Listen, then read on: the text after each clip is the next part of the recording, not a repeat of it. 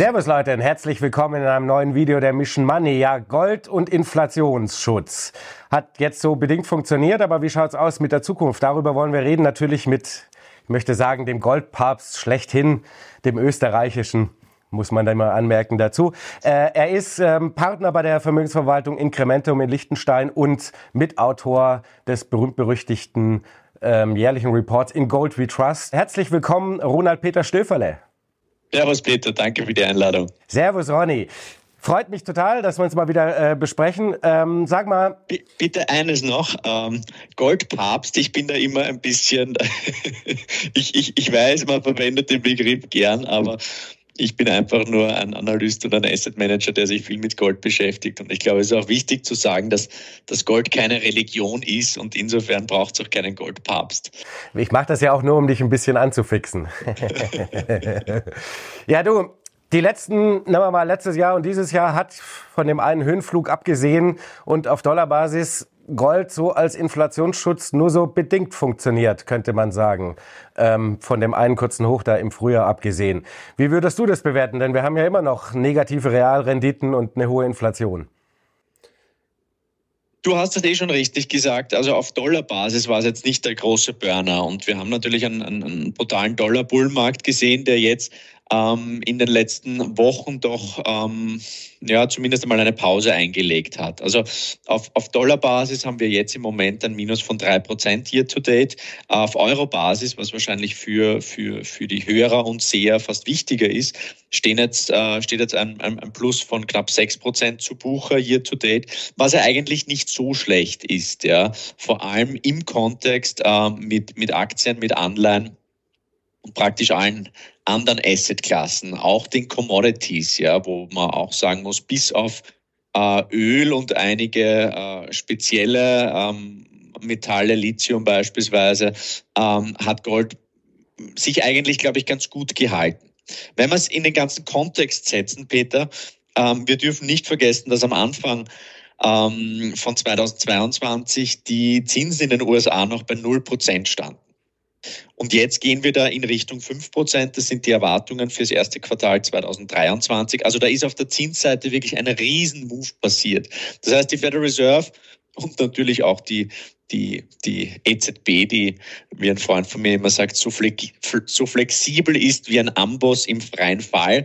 ähm, die Notenbanken haben sehr, sehr spät reagiert, haben uns lange die Transitory-Geschichte ähm, erzählt, aber dann im Frühling ist Jay Powell dann doch draufgekommen, dass äh, Inflation äh, nicht nur transitory ist, dass es äh, wirklich ein strukturelles Problem auf der Inflationsseite gibt. Und dann folgte eben dieser enorme, diese enorme Bewegung auf der Zinsseite und das hat alle Assetklassen erwischt, nicht nur Gold. Das heißt, wir haben beispielsweise ähm, bei einem Balanced Portfolio 60, 40 ähm, äh, Aktien, Anleihen, äh, haben wir die schwächste Performance gesehen seit 1928. Wir haben auf der Bond-Seite einen brutalen Bärenmarkt gesehen. Wir haben im Commodity-Bereich ähm, dann ab äh, April, Mai dann wirklich äh, brutale Bewegungen gesehen. Und dann in den anderen Sektoren, die äh, natürlich äh, weniger liquide sind, allen voran Immobilien und speziell auch Private Equity, da geht's jetzt langsam richtig los. Das heißt, ich würde jetzt einmal sagen, ähm, Gold hat sich zumindest ganz okay entwickelt. Die Erwartungen waren sicherlich höher, aber in praktisch jeder Währung bis auf den US-Dollar ähm, geht Gold mit einem kleinen Plus aus dem Jahr raus und hat auch in, in einigen Währungen, britischen Pfund, japanischen Yen, äh, allen voran eigentlich auch die Inflation outperformt. Also ähm, ein durchaus gemischtes Bild, ähm, nicht komplett äh, äh negativ, aber sicherlich waren die Erwartungen andere. Mhm. Bevor wir gleich quasi so ein bisschen die Rückschlüsse aufs Gold ziehen, was sind so die Szenarien, gerade wirtschafts-, vor allem inflations- und zinsseitig, die du so für nächstes Jahr erwartest? Also ich denke, dass ähm, wir eine deutliche Rücknahme der Aggressivität der Notenbanken sehen werden. Und ich glaube, der Fokus wird immer mehr von der Inflationsbekämpfung in Richtung der Rezessionsbekämpfung wechseln. Also das ist, glaube ich, das ganz, ganz große Trend, der ganz, ganz große Trend. Ähm, das heißt jetzt nicht, bitte verstehe mich nicht falsch, ich, ich glaube jetzt nicht, dass die Inflation für immer ähm, äh, ad acta gelegt werden kann. Wir gehen eigentlich von Inflationswellen aus, aber diese Inflationswelle, die hat wahrscheinlich ihren Peak bereits überschritten. Wir sehen das an den Break-Even-Rates, die sind aktuell bei 2,2 Prozent. Das Verlaufshoch im, im März 2022 war noch bei 3,6 Prozent. Also die Märkte preisen bereits deutlich äh, geringere Inflationsraten ein. Die Break-Evens sind ein klassischer vorauslaufender Indikator.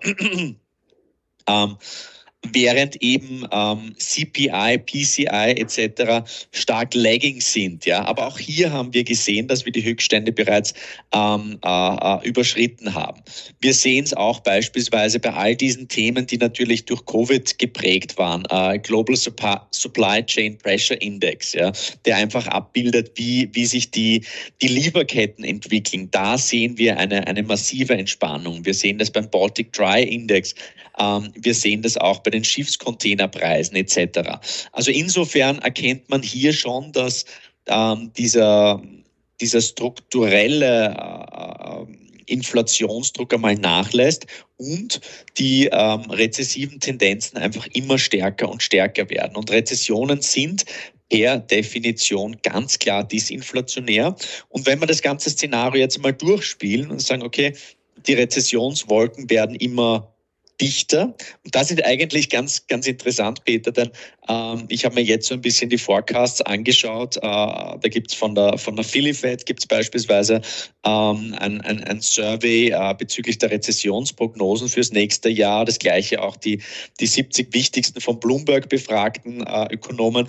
Und da sehen wir, ähm, die, die, höchsten, äh, die höchste Wahrscheinlichkeit hinsichtlich einer Rezession ähm, in den letzten 50 Jahren. Also das heißt, die Ökonomen sehen ganz klar eine Rezession kommen und mir kommt so vor, als würde sich der Markt eigentlich steigende äh, Arbeitslosigkeit und eine Rezession quasi wünschen, damit eben der Pivot wahrscheinlicher wird, damit diese Trendwende wahrscheinlicher wird. Und das zeigt eigentlich schon, wie abstrus äh, mittlerweile die ganze ganze Entwicklung ist. Ähm, weil wenn der Markt quasi äh, äh, eine Rezession herbeisehnt, damit das Geld wieder billiger wird und dass diese restriktive Geldpolitik zurückgefahren wird, das, das zeigt einfach, wie groß die Abhängigkeit ähm, von niedrigen Zinsen und, und, und, und, und günstiger Liquidität ist. Also insofern erwarte ich eben, ähm, dieser disinflationäre Trend wird, wird sich jetzt verstärken, auch aufgrund des Basiseffekts. Und das wird natürlich auch den Druck auf die Federal Reserve massiv verringern. Und wenn wir dann äh, im Laufe des, äh, des zweiten Quartals irgendwo in Richtung zweieinhalb Prozent Inflation in den USA gehen, dann werden sehr, sehr schnell eben äh, diese, diese Zinserwartungen auch wieder ausgepreist werden. Und ich denke schon, dass das wirklich ein ganz ein wesentliches Thema sein wird. Aber, das muss man natürlich auch sagen, ähm, so dieses Soft Landing funktioniert eben meistens nur in der, in der Theorie. Ähm, irgendwer hat einmal gesagt, das letzte Soft Landing, das er gesehen hat, war diese, diese berühmt-berüchtigte Landung, die dann ähm, äh, im Hudson River, die verfilmt wurde, mit äh, Tom Hanks, glaube ich, Sully hat der Film geheißen. Das war das letzte Soft Landing. Also insofern glaube ich schon noch, dass da viele unintended consequences äh, aufpoppen werden. Und das muss man auch ganz klar sagen. Also diese, dieses Major Low an den, an den Märkten, an den Aktienmärkten speziell, ich bin mir nicht ganz sicher, ob wir das bereits gesehen haben, wenn man sich die, die Spreads anschaut, wenn man sich den VIX anschaut beispielsweise. Also so die große Panik war da eigentlich noch nicht äh, in den Märkten. Mhm. Ähm, glaubst du in, in, infolge dieses Szenarios, dass die der Bilanzabbau der Notenbanken nächstes Jahr dann überhaupt noch stattfinden wird und kann? Also dass wirklich noch Liquidität rausgezogen wird aus dem Markt? Äh, du sprichst Quantitative Tightening an und, mhm. und, wenn man sich, wir haben da einen, einen Chart, den wir dann immer aus der Schublade rausholen, wenn äh, es heißt, QT beginnt. Ähm, äh, also in der Geschichte hat QT eigentlich nie wirklich äh, lange angehalten und äh, deshalb kann ich mir auch nicht vorstellen, dass This is your invitation to the intersection of versatility and design. Experience the empowering feeling of the Lexus SUVs and some of the best offers of the year on select models at the Invitation to Lexus sales event now through April 1st. Lease the 2024 RX 350 Premium all-wheel drive for 528 a month for 36 months with 49.99 due at signing. Experience amazing at your Lexus dealer. Call 1-800-USA Lexus for important lease offer and pricing details. Not all customers will qualify. Offer in the Lexus Eastern area and it's April 1st, 2024. Dieser, ich glaube, es sind annualisiert 1,1 Billionen pro Jahr, ähm, dass dieser Plan wirklich, wirklich durchgezogen wird.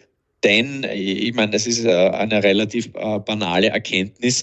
Ähm, weder die Konsumenten noch die Unternehmen noch der Staat können sich ein signifikant höheres Zinsniveau einfach leisten. Ja, so ist es. Wir haben das in unserem Buch die Nullzinsfalle äh, beschrieben. Das war zwei, 2019 ist das rausgekommen. Also bevor diese ganze Schuldenorgie im Zuge von Covid eigentlich losging und diese Covid-Schuldenorgie hat sich ja munter fortgesetzt, jetzt natürlich mit der ganzen äh, Energiepreisthematik, wo auch sehr, sehr teure Deckel äh, eingezogen werden. Ähm, und das bedeutet natürlich, je höher die Schuldenlast, desto größer die Sensitivität bezüglich äh, steigender Zinsen. Ähm, Insofern glaube ich nicht, dass QT äh, äh, uns noch sehr, sehr lange beschäftigen wird. Und man darf auch nicht vergessen, Peter, es ist ja nicht nur, sind ja nicht nur die Zinserhöhungen, sondern eben auch Quantitative Tightening plus dann eben diese enorme Stärke des US-Dollars, die wir gesehen haben. Also es ist eigentlich ein, ein Triple Tightening, wenn man so will. Ja. Und äh, ähm, auch wenn es so oft heißt, naja, bislang ist ja noch nicht viel passiert. Ich war äh, im, im Oktober in London, habe da einen Kurs besucht von Russell Napier. Das war ger gerade die Woche, wo der, ähm, der UK Guilds Markt äh, de facto zusammengebrochen ist. Ist jetzt nicht der unwichtigste Markt. Ja. Wir sehen natürlich auch, all diese äh, äh, Skandale, die jetzt plötzlich aufpoppen, äh, FTX beispielsweise, all das sind natürlich Konsequenzen der Liquidität, die sich äh, so massiv reduziert hat. Und so wie es Buffett gesagt hat, ja, also wenn die äh, wenn die Ebbe da ist, dann sieht man einfach, wer, wer keine Badehosen anhat, wer nackt schwimmt und äh, ich glaube, da wird man noch ähm, einiges, einiges zu sehen bekommen. Das ist ein gutes Stichwort. Sagen wir mal, ähm, wenn man jetzt so das, die letzten paar Monate so Revue passieren lässt und auch natürlich das, was wir gerade angesprochen haben, dass ähm, quasi viele Länder, viele Unternehmen, das ganze System sich eigentlich das alles gar nicht leisten kann. Ähm, es hätte jetzt, sagen wir mal, es gibt viel Momentum, dass das klassische Geldsystem, so wie wir es kennen, ähm, zumindest die Skepsis größer sein müsste. Das müsste doch eigentlich die Goldnachfrage anheizen. Und das haben wir ja jetzt eigentlich noch nicht so wirklich gesehen. Mit Ausnahme von einigen Notenbanken, die eher am, quasi auf der Käuferseite stark unterwegs waren. Äh, ja, ähm, ich denke schon, aber dass, dass hier 2022, wenn man das ganze Jahr mal Revue passieren lässt, was da alles passiert ist, ist ja, ist, ist, ist ja wirklich äh, absolut un, unglaublich.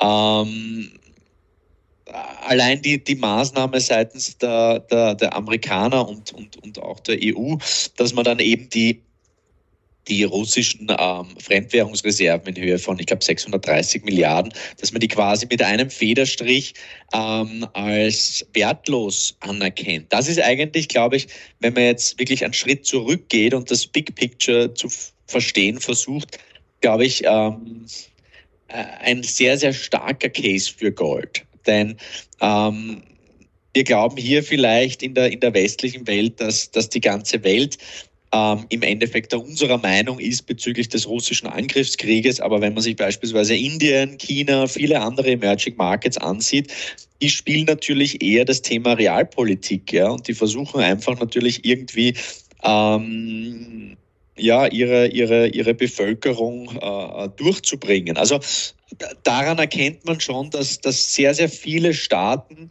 ähm, die vielleicht äh, ein bisschen kritisch sind, was, was die US-Politik betrifft, die werden sich natürlich aufgrund dieser Sanktionen auch ein bisschen umschauen. Was sind jetzt eigentlich Alternativen zu Dollarbeständen, zu US Treasuries? Und ich glaube, da, ähm, das, das werden wahrscheinlich keine, keine Wandelanleihen sein, keine Cat Bonds äh, und auch nicht äh, Nickel oder Lithium, was auch immer. Ich glaube, da benötigt man einfach ein Gut mit einem, mit hoher Liquidität, mit äh, einer globalen Akzeptanz. Ein Gut, das natürlich äh, in der Geschichte immer ganz gut als, als Währungsreserve ähm, seinen Job gemacht hat. Und, und, und insofern glaube ich schon, dass das Gold davon profitieren wird. Wir haben es auch, du hast es angesprochen, im dritten Quartal gesehen. Da haben wir die höchste Notenbankfrage, äh, Nachfrage in den letzten 20 Jahren gesehen. Und mir ist immer ganz, ganz wichtig zu betonen, ich habe jetzt meinen meinen Konferenzmarathon hinter mich gebracht, ähm, habe da sehr, sehr viele Vorträge gehalten, ähm, Zürich, Frankfurt, äh, ähm, in London natürlich auch. Und ich glaube, wir sehen in Europa und in den USA sehen wir schon, weil wir glauben, wir sind quasi das Zentrum der, der, der Goldwelt ähm, ist vollkommen falsch, wenn man sich die Zahlen anschaut. Wir sollten uns viel, viel genauer anschauen, was in Asien passiert. Wir sollten uns anschauen, ähm, nicht nur, wo die Nachfrage seitens der Konsumenten unter Notenbanken eigentlich herkommt, und das ist ganz, ganz klar Asien, sondern auch, ähm, wo die, die Goldförderung geschieht. Und auch das ist eine Emerging Markets Thematik. Also insofern glaube ich ganz, ganz wichtig, dass man sich, sich, sich vor Augen hält, äh, wir sind nicht der Nabel der Goldwelt. Ähm, Gold wird dort akkumuliert, wo wirklich äh, das reale Wachstum auch noch deutlich gesünder ist als in unseren Breitengraden. Wir sehen auch, dass sehr, sehr hohe Prämien in, in zahlreichen asiatischen Märkten derzeit gezahlt werden, allen voran in China, aber auch in Indien. Das heißt, die Goldnachfrage und der Goldappetit in diesen Ländern ist sehr, sehr groß. Die Goldnachfrage der westlichen Finanzmarktinvestoren, ja, und das sind ja quasi, da glauben wir, dass der alleinig ausschlaggebend ist. Die Nachfrage der westlichen Finanzmarktinvestoren kann man auch ablesen anhand der ETFs beispielsweise. Ähm, die ist ähm, die schwächelt, würde ich einmal sagen, aber die ist eben auch sehr, sehr, äh, sehr, sehr prozyklisch. Das heißt, wir sehen da regelmäßig, sobald die Goldpreise steigen, ähm, sieht man auch massive Inflows äh, in die ETFs und vice versa. Also Insofern kann ich mir gut vorstellen, sollten wir da wieder in die Regionen von 2075 kommen, da haben wir dieses Double Top gesehen, ja dann ist da wirklich viel Luft nach oben und dann werden auch die westlichen Finanzmarktakteure wieder zugreifen. Die Saxo Bank hat in ihren Outrageous äh, Predictions gesagt, sie sehen Gold bei 3000. Wenn das passiert, würde ich mich nicht dagegen wehren. Ähm, aber insofern glaube ich, man, man darf nicht unterschätzen, wie schnell es eigentlich gehen kann. Und vielleicht noch ein letzter Punkt, Peter. Wir haben gesehen, dass Gold in sehr, sehr vielen Währungen, unter anderem auch auf Euro-Basis natürlich, aber auch im japanischen Yen, im britischen Pfund etc. Ähm, 2022 zahlreiche neue Allzeithochs markiert hat. Mhm. Und diese, diese Divergenz zwischen eigentlich ziemlich negativem Sentiment und Price Action, also einer Preisentwicklung, die, die durchaus positiv ist, ähm, in allen Währungen außer im US-Dollar, die stimmt mich eigentlich relativ, relativ zuversichtlich, weil wir von einer Euphorie am Goldmarkt noch meilenweit entfernt sind. Bleiben wir noch mal kurz beim Big Picture, bevor wir da ein bisschen die Kurzfristigkeit reinnehmen. Ähm, was du ja auch so ein bisschen angesprochen hast, gerade mit dem, dem Thema Dollar und, äh, und dem Nabel der Welt. Ähm, bleibt der Dollar die Leitwährung die nächsten Jahre oder ist dieses Image angekratzt? Naja, das Image, äh, wie soll man sagen, äh, es wird schon am, am Dollarthron gesägt. Ja? Und äh, äh, wir haben aber auch heuer gesehen, dass es nicht wirkliche Alternativen gibt. Ja? Also ähm, weder Euro noch britisches Pfund noch japanischer Yen, und das sind jetzt auch nicht die, die unwichtigsten Währungsräume, ähm, haben in diesem Krisenjahr gezeigt, dass sie, dass sie als Safe Haven Fiat-Währung fungieren. Das ist ganz klar der Dollar.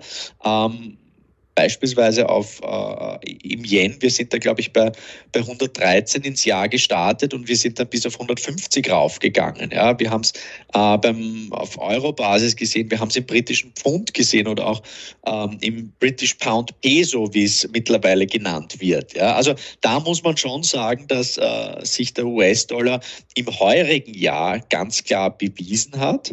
Ähm, definitiv auch. Nicht zuletzt, weil die Federal Reserve natürlich ähm, spät, aber wesentlich beherzter agiert hat ähm, als die EZB, als äh, die Bank of England. Und die, die Bank of Japan macht sowieso eigentlich ähm, äh, ja, die, die, äh, die aggressivste Notenbankpolitik überhaupt. Ich glaube generell, wenn man die Notenbankpolitik äh, hierzulande verstehen will und antizipieren will, dann braucht man nur nach Japan zu blicken. Die haben, glaube ich, jetzt schon die, die 14. Runde QE, machen sehr, sehr aggressive äh, Yield Curve Control. Ich glaube, all diese Dinge werden uns auch noch beschäftigen in der Zukunft. Aber Insofern glaube ich, der Dollar hat sich eigentlich gut gehalten, aber auch hier, wenn man sich eben anschaut, die, ähm, die zahlreichen Agreements, einerseits einmal von den, von den BRICS-Nationen und, und die, äh, da gab es zahlreiche äh, Tendenzen, dass neue Länder diese, diese, diese äh, BRICS ergänzen wollen. Wir sehen es auch bei der Shanghai äh, Cooperation Organization, SCO, ganz eine wichtige ähm, äh, äh, Organisation mittlerweile. All diese bilateralen äh, Agreements, die da abgeschlossen werden, wo dann eben nicht mehr auf US-Dollar-Basis fakturiert wird, ähm, sondern im chinesischen Yuan, in, in diversen anderen Währungsbaskets.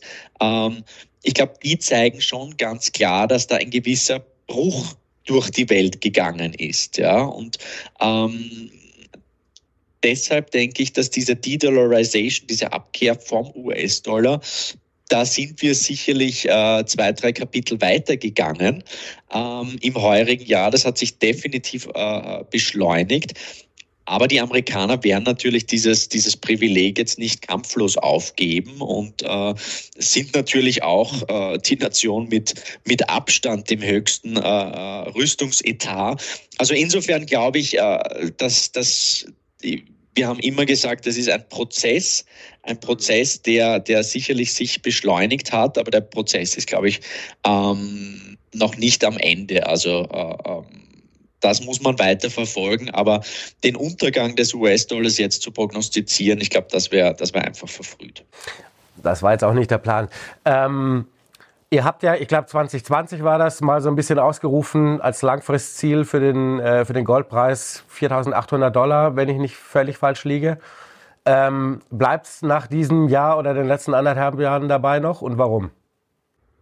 Naja, 4800, das klingt natürlich äh, extrem optimistisch, aber ich meine, wer hätte in den 1970er Jahren beispielsweise gedacht, dass das Gold von 35 auf 850 Dollar geht, ohne dass wir in der kompletten Hyperinflation oder im Chaos enden? Also unsere These war Anfang 2020, ähm, dass, äh, dass die 20er Jahre eine inflationäre Dekade werden. Wir haben im Herbst 2020 einen Spezialreport zum Thema Inflation rausgeschickt, ähm, wo wir wirklich, wirklich sehr eindringlich vor den Inflationsrisiken gewarnt haben, wo wir gesagt haben, hey, jetzt wäre es wirklich an der Zeit, äh, langsam, aber bestimmt die Zinsen zu erhöhen, die Liquidität aus dem äh, System äh, rauszuziehen. Ähm, scheinbar wurde der Report weder in der, in der Federal Reserve noch in der EZB gelesen. Ähm, aber ich glaube, damals war es uns schon klar, dass, dass Inflation wirklich ein, ein zentrales Thema werden würde. Nun, Peter, man darf nicht vergessen, ähm, wir haben jetzt 40 Jahre gesehen mit fallenden Inflationsraten, also die sogenannte Great Moderation.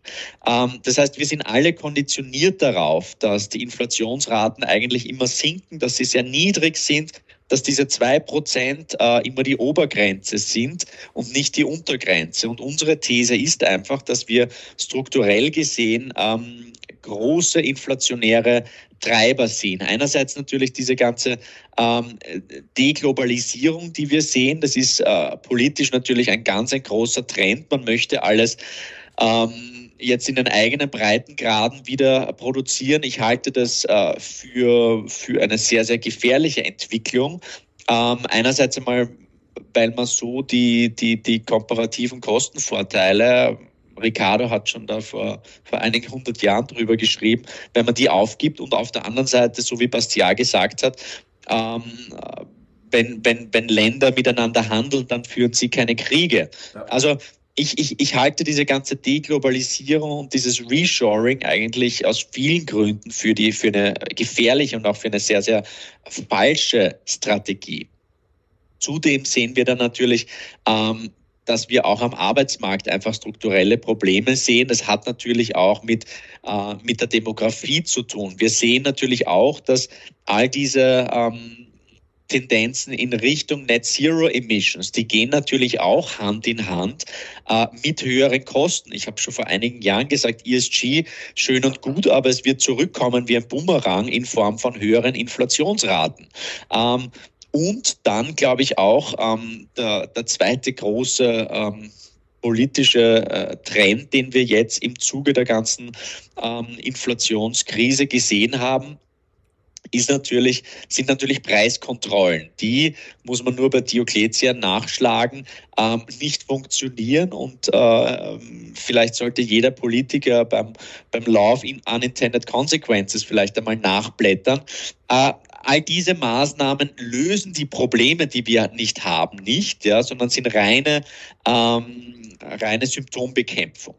Und Insofern glaube ich schon auch, wenn wir jetzt vielleicht noch ein bisschen auf die, auf die, auf die Makroebene noch gehen, äh, ich, ich glaube, der, der Vergleich zwischen Paul Volcker und, und ähm, Jay Powell ist, ist, ist ein falscher. Ich habe es ähm, jetzt bei einer Keynote einmal gesagt, ich, ich glaube, dass äh, Jay Powell für, für einen Oscar nominiert wird, ähm, weil der ganze Markt eigentlich äh, ihm wirklich abnimmt, dass er jetzt plötzlich so extrem hawkisch ist und dass er der neue Paul Volcker sein will. Ich denke, wenn die Rezession richtig reinkickt und das, äh, dessen bin ich mir sicher, wir sehen das anhand der Yield Curve, wir sehen das anhand der Leading Indicators, wir sehen das auch am ISM, ähm, also ganz klar, die rezessiven Tendenzen werden immer stärker und stärker. Ähm, dann denke ich, wird der Druck auf die Federal Reserve enorm groß werden. Und wenn man das vergleicht mit Paul Volcker in den äh, in Ende der 70er, Anfang der 80er Jahre, der hatte den vollen Support ähm, des Weißen Hauses. Zuerst von Jimmy Carter, anschließend von Ronald Reagan. Ich glaube nicht, dass ein Jay Powell diese Unterstützung haben wird. Ich glaube, der schwarze Peter wird ähm, der, der Federal Reserve zugeschoben werden. Und das heißt schon auch, dass wir uns dann wahrscheinlich oder dass die Politik im nächsten Jahr quasi entscheiden wird müssen, was ist das geringere Übel? Mhm. Ist es die Inflation oder ist es eben ähm, eine Rezession, die, ein, die einhergeht mit stark steigenden Arbeitslosenquoten? Und ähm, in den USA werden sich ähm, die Präsidentschaftskandidaten in, in, im nächsten Jahr in Stellung bringen. In der EU sind sowieso permanent irgendwo Wahlen.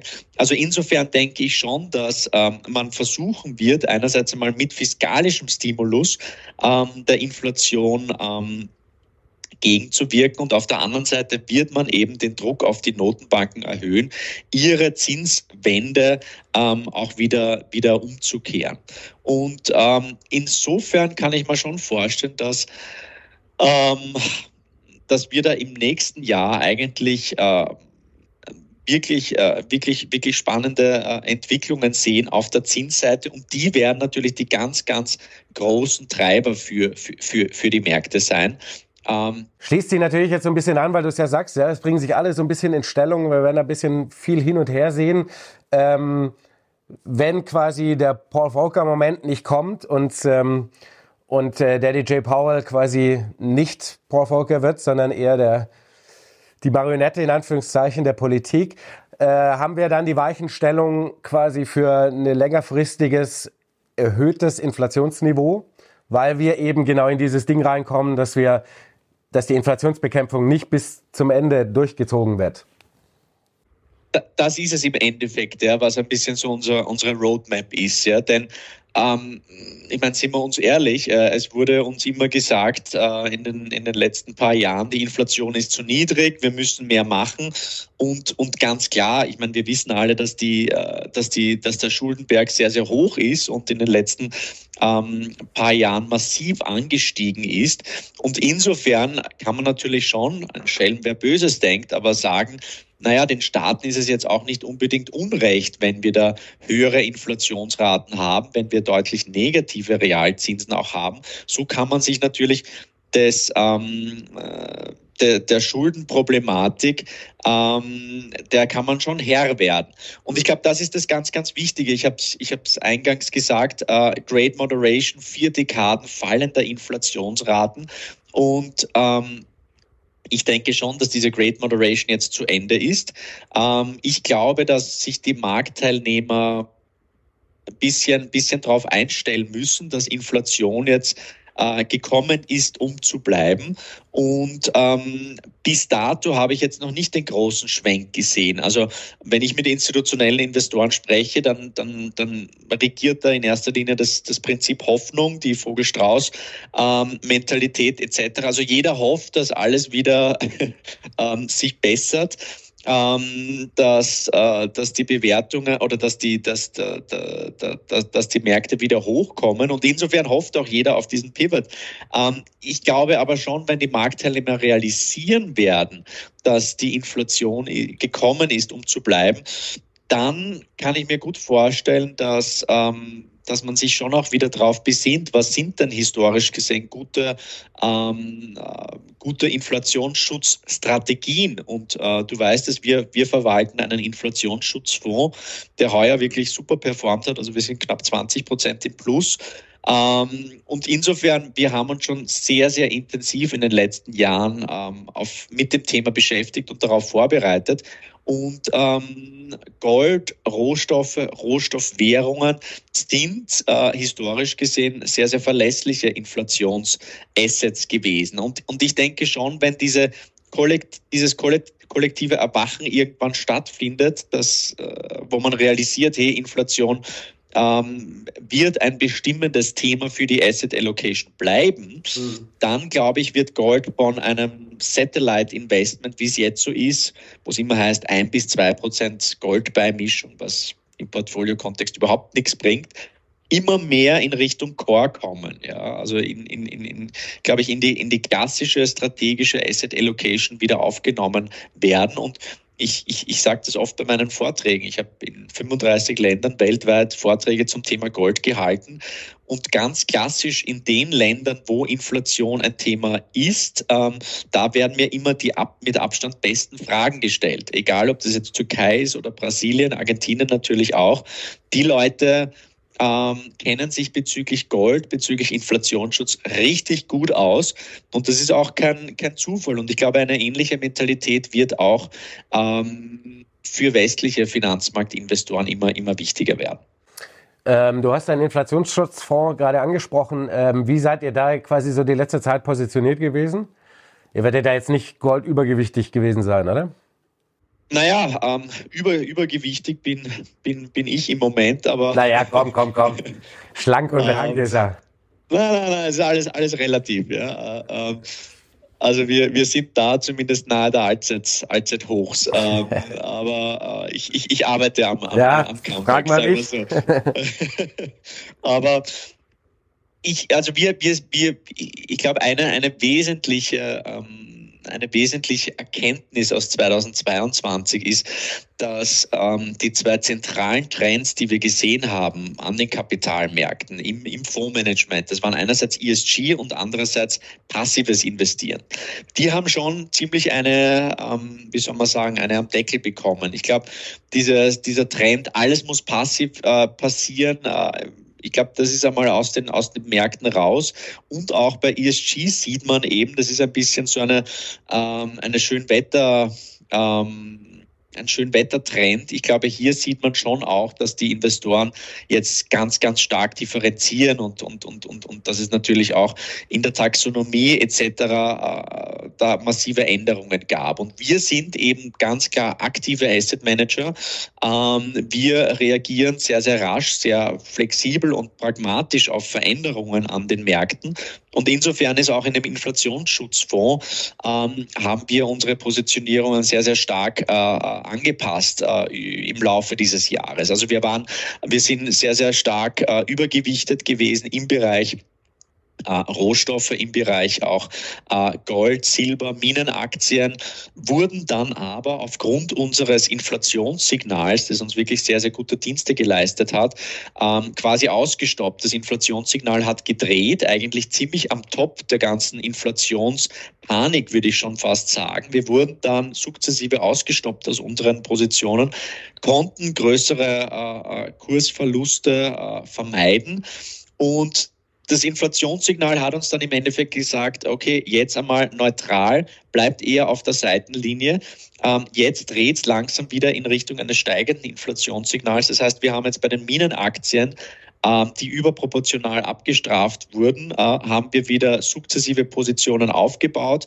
Ähm, wir haben aber auch zum Beispiel äh, im Bereich äh, der Commodities, Bloomberg Commodities Index, äh, haben wir Positionen wieder aufgebaut. Ich sehe auch ähm, beim Öl beispielsweise jetzt kurzfristig wahrscheinlich noch ein bisschen Schwäche, ähm, aber ich glaube, ähm, im Energiemarkt wird uns noch einiges, äh, wie soll man sagen, ich glaube, da ist diese, diese Wechselwirkung zwischen äh, rezessiven Kräften und auf der anderen Seite natürlich auch strukturellen Problemen, beziehungsweise eben auch dem, dem politischen. Da denke ich schon auch, dass wir so im Bereich von, von 70 bei Öl sehr, sehr schöne Opportunitäten sehen. Und wir haben auch, um das vielleicht äh, nur zu, zu verdeutlichen, wie aktiv wir da sind, ähm, wir haben jetzt zum Beispiel kurzfristig 100-jährige ähm, österreichische Staatsanleihen gekauft. Ja, die waren einfach so brutal abgestraft, ähm, dass wir hier taktisch äh, wirklich eine Opportunität gesehen haben im Zuge der fallenden Inflationserwartungen. Das ist jetzt keine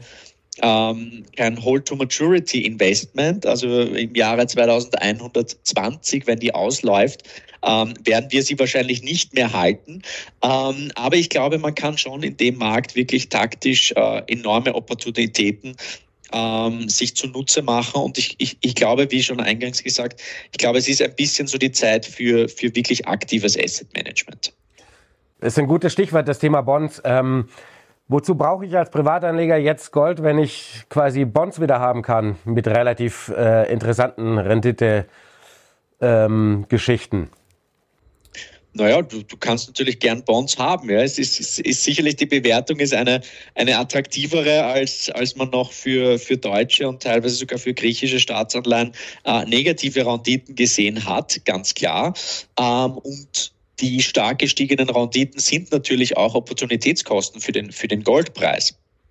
Ähm, definitiv ich sehe schon auch, dass wir wahrscheinlich auch bei den Yields ähm, die Tops einmal gesehen haben, speziell äh, in, den, in den USA. Das war ja der Moment zum Einsteigen. Das, das geht natürlich auch einher mit, mit den fallenden Inflationsprognosen äh, und mit, ähm, mit diesem rezessiven äh, Umfeld, in das wir da reinsteuern. Also insofern äh, würde ich jetzt einmal äh, strukturell oder sagen wir taktisch jetzt gar nichts äh, dagegen haben. Wir haben auch ziemlich stark Duration aufgebaut in den letzten äh, Wochen und Monaten. Aber Fakt ist, ähm, ich, ich, ich glaube schon auch, dass ähm, in, den, in, den, in den Anfang der 80er hieß es noch, es sind ähm, ähm, wie, wie hat es damals geheißen, ähm, äh, Certificates of, of Guaranteed Certification. Ja. Ähm, äh, man hat schon gesehen, dass, ähm, dass äh, die Liquidität massiv nachgelassen hat. Wir haben schon gesehen, dass ähm, die Nervosität am, am Anleihenmarkt extrem groß war. Ähm, wir haben schon gesehen, dass ähm, solche massiven Bewegungen auf der Bondseite ähm, natürlich für institutionelle äh, Player massive Konsequenzen haben. Also insofern kann ich mir schon auch durchaus vorstellen, dass der strukturelle Bullenmarkt bei den Anleihen, der knapp fünf, fünf Dekaden lang angehalten hat, dass der sich jetzt einmal seinem, seinem, seinem Ende nähert.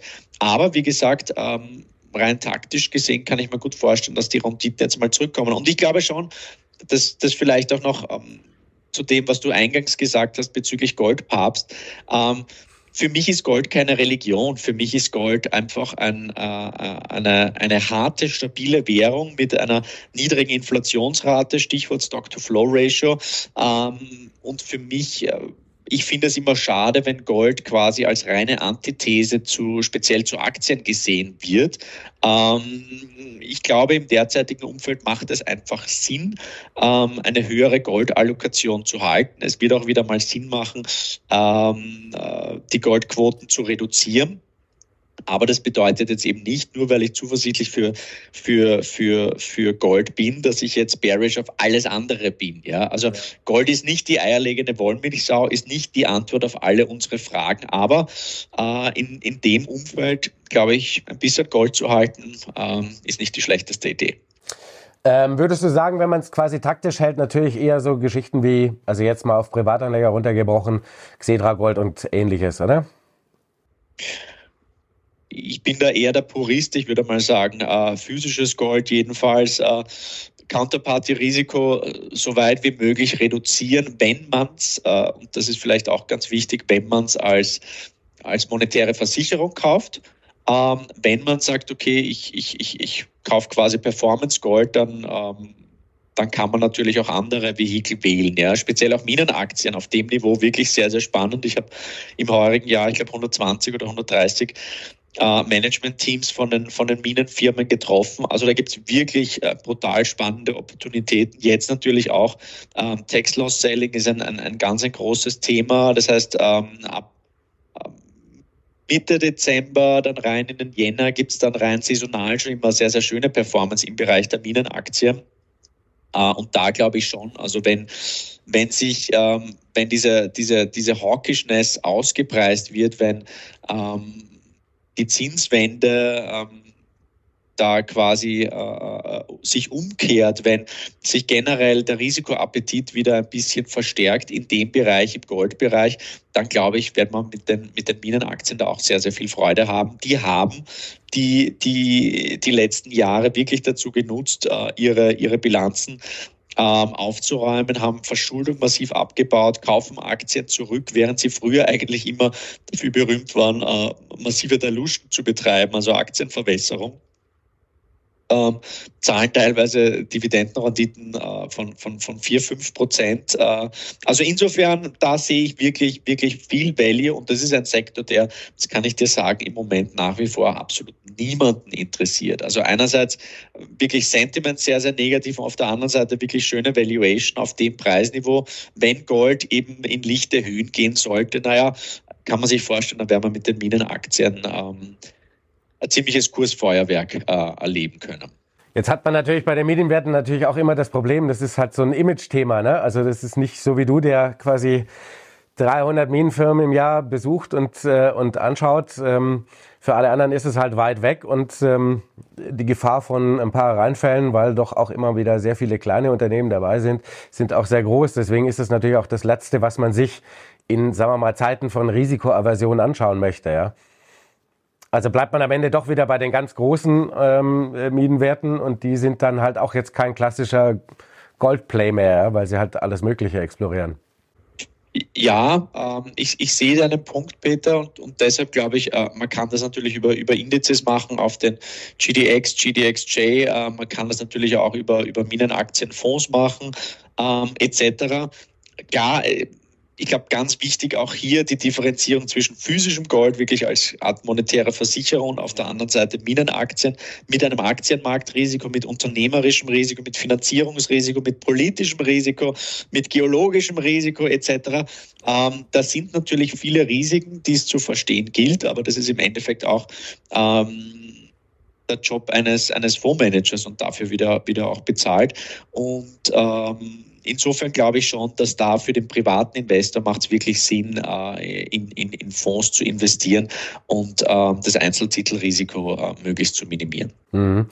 Klar, wenn ähm, das Thema Gold und ein potenziell gutes Szenario kommt, darf Silber natürlich immer nicht fehlen, als quasi Leverage zu Gold. Ähm, muss man jetzt Silber haben? Ich bin ein bisschen, ähm, ich bin ein bisschen kritisch, wenn es, äh, das ist ein bisschen so das Narrativ in der, in der Branche, dass Silber so ein grünes Metall sei. Ja? Und ja. Ähm, Photovoltaik und Elektromobilität, das, das wird so positiv für die Silbernachfrage sein. Jein. Ich halte es ein bisschen für einen, für einen Marketing-Schmäh. Ähm, wir sehen beispielsweise bei der, bei der Photovoltaik, ähm, dass da die Effizienz einfach äh, wesentlich äh, höher ist. Das heißt, man benötigt jetzt circa ein Drittel an Silber, das man noch vor, vor einigen Jahren benötigt hat in einem Solarpanel.